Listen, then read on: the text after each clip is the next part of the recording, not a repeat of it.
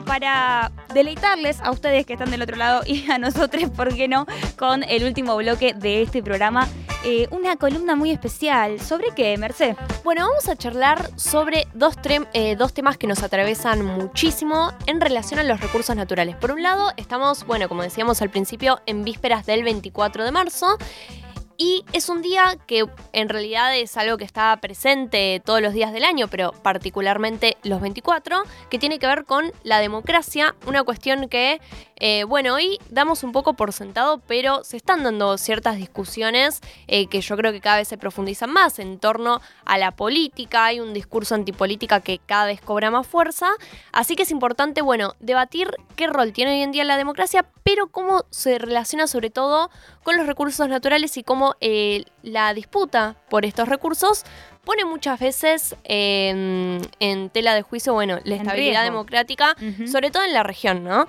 Eh, y también vamos a estar hablando cómo se relaciona esto con los conflictos bélicos, porque eh, son, eh, me parece que una manera de verlo también es como distintos estadios del mismo problema, cuando vemos, y lo estuvimos viendo sobre todo en 2019 hubo como una serie de problemáticas en la región. No sé si se acuerdan que fue el golpe de Estado a Bolivia. En simultáneo, bueno, estábamos con eh, la cuestión del lofer, con Lula en Brasil, una, algo que no nos es ajeno en Argentina tampoco, pero que específicamente eh, en Brasil, bueno, derivó en lo que derivó.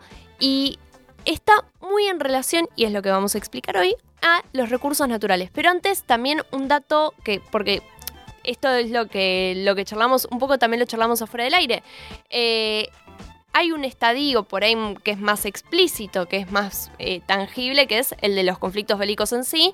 Eh, y un dato que nos parecía muy interesante de un informe de Naciones Unidas de hace un par de años, del 2018, es que, embrujada, embrujada, que los estudios, bueno, este estudio de, la, de Naciones Unidas muestra que más del 40% de los conflictos armados internos de los últimos 60 años estuvieron vinculados a recursos naturales. Y es algo que, bueno, se reafirma también, eh, lo decía, no sé si se acuerda, en el año pasado Kamala Harris, eh, la vicepresidenta electa de, los Estados Unidos eh, hoy en día, que las, que las guerras del pasado fueron por el petróleo, que ahí me parece un poco de confesión eh, de partes, ¿no?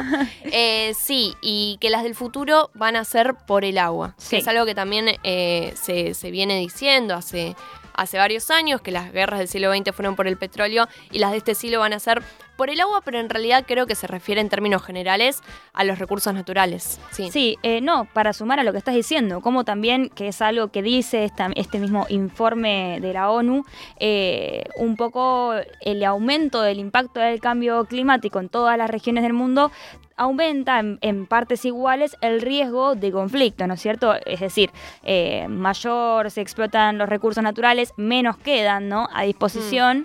eh, más es las tensiones que vamos a, ver en el panorama nacional e internacional por la disputa de esos territorios. Pero tengo para contarte, para, para contar, o sea, para sumar un poco a esta breve introducción que vos hacías, eh, cuatro conflictos internacionales que fueron impulsados por disputas por el petróleo, muy alineada con esta persona que era quién? Kamala Harris, vicepresidenta electa de eh, los Estados Unidos. Bueno, sin más, ¿no? Eh, para alinearme a Kamala, eh, porque como decíamos muchas veces uno dice guerra, recursos naturales, derechos humanos, hay una relación que casi natural, pero a su vez en la praxis buscar ejemplos concretos ayuda mucho a mm. eh, divisar estructuralmente, bueno, cuál es el, eh, el patrón en común, ¿no? En este tipo de situaciones. Por ejemplo, la guerra entre Siria e Irak que se disputa desde el 2011 hasta el presente, una guerra en la que Estados Unidos ha estado involucrada, por supuesto, con su eh, participación de, esa manera tan, ¿cómo decirlo? no Así como guante blanco, como por mm. fuera, eh, juega el petróleo una parte muy importante en el conflicto islámico. Básicamente, la venta de petróleo en la región es un importante mecanismo de, bueno, recaudación de fondos eh, para los militantes, quienes para mediados del 2014 ya obtenían 2 millones diarios de, de dólares, de pesos, ¿te imaginas? Mm. Eh, mediante lo que sería la disputa por el petróleo. Otra guerra eh, bastante reconocida en, los medios, la invasión eh, de Irak en 2003 también estuvo básicamente íntimamente relacionada eh, por eh, eh, digamos, motivada por el petróleo. Eh, una percepción común en el mundo árabe en ese momento, si se quiere, sabemos que Irak tiene muchas reservas de petróleo y la mayoría de los expertos, de hecho, eh, concuerdan en que el petróleo es un factor de conflicto aunque después, ante la lectura internacional del conflicto, no el principal, ¿no? Yo ahí, permítame dudar, verdaderamente, ahí es donde digo, a veces los discursos que... Claro, los discursos que se generan bueno, lo charlamos también el otro día en relación a un conflicto mucho más actual, que es el de Ucrania y Rusia, que tiene también un telón de fondo eh, geopolítico justamente en relación a la disputa por la energía, bueno, a este gasoducto que se está construyendo, que une Rusia con Alemania, que ya está, en realidad ya se construyó, lo que está en juego es eh, la habilitación del gasoducto eh, Nord Stream 2, que, que bueno, que, que evitaría que se tenga que pasar por Ucrania para poder conectar con el resto de Europa y transportar este gas. También los Estados Unidos están buscando ampliar sus mercados de eh, gas natural, así que podemos ver una relación bastante explícita entre lo que está pasando y la disputa eh, por los recursos naturales en general, pero específicamente vemos que hoy en día eh, la disputa por la energía está jugando un rol particular, ¿no? Sí, y sobre todo en, esos territorios, ¿no? te digo, las últimas dos guerras... Para, para que te ubiques en el mapa, eh, la primera guerra del Golfo en 1991. Esto es muy interesante porque un lema que, se generaba en esos territorios en ese momento era el de no vamos a dar sangre por petróleo, ¿no es cierto? Mm. Sin embargo, el rol del petróleo en esa guerra fue innegable. Eh, la confrontación se desató cuando Irak invadió Kuwait, que es un país de grandes reservas petroleras, dejando a la vista de todos cómo en verdad los intereses que se jugaban eh, en esa disputa estaban íntimamente relacionados por, bueno, eh, los recursos naturales, ¿no? Y de hecho, la intervención de Estados Unidos en esa guerra y, los aliados de Estados Unidos fue básicamente por la necesidad de asegurar el control del petróleo que había en Kuwait e impedir que eh, Saddam Hussein se apoderara, mm. apoderara de él.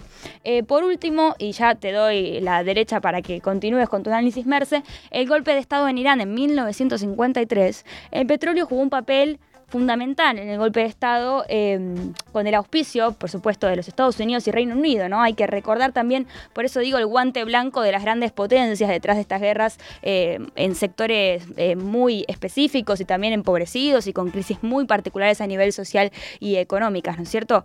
Em, básicamente, eh, los dos países contribuyeron al derrocamiento del primer ministro elegido en como es en Irán en ese momento.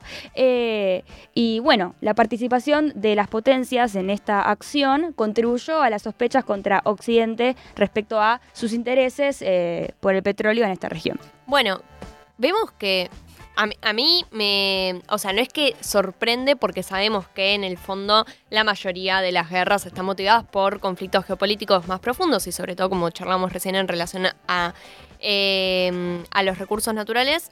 Pero bueno, eh, es increíble cómo es muy explícito, no es una cuestión que esté velada, sino que realmente, y esto que charlamos al principio, no solamente se ven conflictos bélicos propiamente dichos, sino en desestabilización regional, incluso, bueno, en la sujeción económica por parte de organismos de financiamiento internacional, como lo estamos experimentando ahora como país con el FMI, cosas que son mucho más cotidianas. Y acá me tomo de una metáfora que estuvo atravesando bastante el programa, que es la de la espada de Damocles, que bueno, eh, para, para explicar, para hacer útil mi carrera, que es filo, eh, bueno, es una metáfora que alude a, eh, a Damocles que cuestionó a Dionisio, que era un tirano de la época, que es un concepto distinto al que tenemos hoy en día, vendría a ser un rey, que, eh, bueno, era como un adulador y quería, quería ocupar el lugar de eh, Dionisio y como castigo Dionisio le dejó ocupar el lugar, que era, bueno, ser servido como un rey, ser tratado como un rey, pero cuando miró para arriba tenía una espada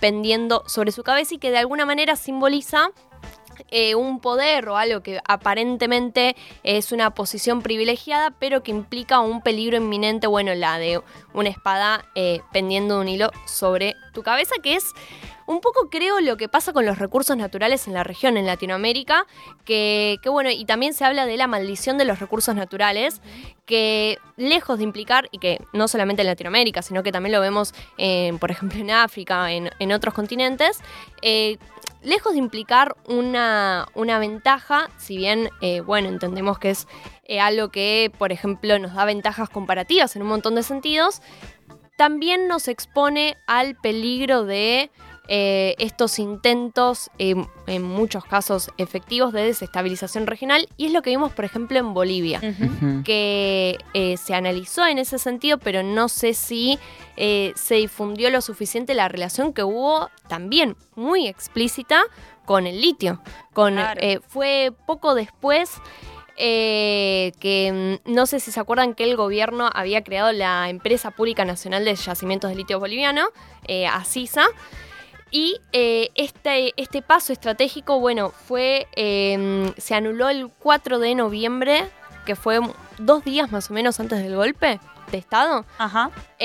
Así que bueno, hay una relación no solamente con el litio, también eh, hubo una relación justamente con el, eh, con el gas domiciliario. Uno de los principales eh, actores dentro de los comandos civiles fue Luis Fernando Camacho, que es de la familia propietaria de Sergas. Tranqui. Sí, que antes de... Tranqui los millones de, la y que antes de la eh, nacionalización en 2006 tenía bueno la concesión para todas las conexiones de gas domiciliario y fue uno de los impulsores de este golpe de Estado. Entonces, realmente hay hay distintos recursos naturales que tuvieron detrás de, y, sobre todo la disputa por estos recursos, de este conflicto. Y sobre todo, bueno, eh, esto, intereses internos y externos que muchas veces van de la mano y que creo que es algo que eh, pasa en, bueno, también lo estamos viendo en la Argentina, no solamente está el de afuera que te quiere comprar, también está el de adentro que, te quiere vender. Sí, y en ese sentido, digo, me parece interesante para analizar. Bueno, en el caso de Bolivia fue mm. eh, bastante explícito, digamos, el conflicto, aunque pareciera que la disputa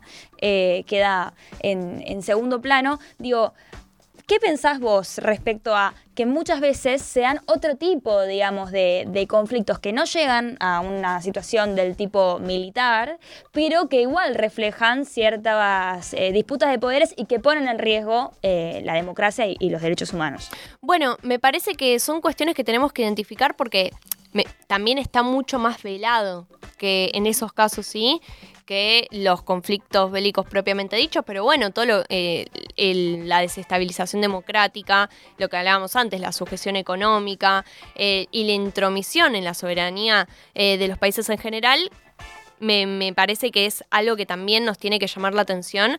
y cómo sobre todo me parece que es importante también porque está este tema de que como eh, países latinoamericanos, bueno, lo ambiental está en un segundo plano, es algo que, está bastante presente. Por ahí no se enuncia de esa manera, pero en las discusiones que se dan, que eh, como charlamos antes, oponen desarrollo ambiente, está implícita esta cuestión de que primero nos tenemos que ocupar de otras cosas antes de abordar las temáticas ambientales. Y en este sentido, preocuparnos por la soberanía de nuestros recursos naturales, bueno, es, es en los hechos una disputa también eh, por nuestra soberanía nacional y también incluso la eh, preservación de nuestra democracia. Eh, así que bueno, me, me parecía interesante traerlo también en muchos otros casos. Bueno, a partir de lo de Ucrania, eh, Bolsonaro también dijo que era una oportunidad para avanzar sobre la Amazonía, sobre todo... Eh, bárbaro viejo, bárbaro. Bien, Justo lo que necesitamos, ¿no? Terminar de destruir uno de los principales eh, pulmones verdes que tiene Latinoamérica. Sí, que bueno, hace poco salió a la luz esta noticia de que el Amazonas dejó de absorber gases de efecto invernadero y pasó a, emitir, que en realidad es una cuestión un poco más compleja, pero tiene que ver con estos desequilibrios y estos puntos de no retorno que una vez que se generan son muy imposibles en realidad de retrotraer y una de las consecuencias más preocupantes del cambio climático por las implicancias que tienen eh, a nivel global. Y bueno, eh, un poco esta justificación tiene que ver con eh, específicamente la minería. Buscan la explotación minera en el Amazonas para extraer potasio, que es fundamental para los fertilizantes y que bueno, con el, a partir de, em, del conflicto Rusia y Ucrania empezó a escasear y está esta excusa también frente a la escasez, que lo vimos con Elon Musk hace poco, Sí. que, que dijo ¿Qué esto de, ese? bueno, momentos eh, desesperados requieren medidas desesperadas, eh, hay que extraer más, eh, más petróleo y cierro con esto porque me parece eh, que también fue algo muy alevoso, lo pueden confirmar, lo pueden buscar. Eh, en su momento, Elon Musk se había hecho el canchero con algo en relación Qué a raro, democracia Elon Musk haciéndose el canchero con algo. rarísimo y, había dicho que, eh, bueno, eh, justamente algo en relación a democracia y le dijeron, ¿sabes que fue poco democrático? Eh, que hayas impulsado un golpe de Estado en Bolivia para eh, poder obtener litio y uno diría, bueno, dijo, no, nada que ver, eso no sucedió. No, lo que contestó di- fue, daremos los golpes que sean necesarios. Así que eh, es, algo, es algo que nos tiene que preocupar muchísimo y que sobre todo nos tiene que demandar mucha atención, ¿no? Eh, cómo, cómo- en función de qué se ponen nuestros recursos naturales y, mejor dicho, nuestros bienes comunes naturales, que es la manera eh, de decirlo sin, bueno, tener esta visión objetivante de la naturaleza, pero yo reivindico un poco decir recursos naturales porque remite, me parece, a esta dimensión de, de soberanía. Sí, sí, y de terminar con esa disputa de desarrollo de ambiente y empezar a pensar en horizontes en común. Bueno, fundamental, la verdad, que, que los conceptos que hemos desarrollado para empezar a, a traer al debate, eh, básicamente, como la, detrás de, la- de las guerras suele haber muchas disputas por estas cosas.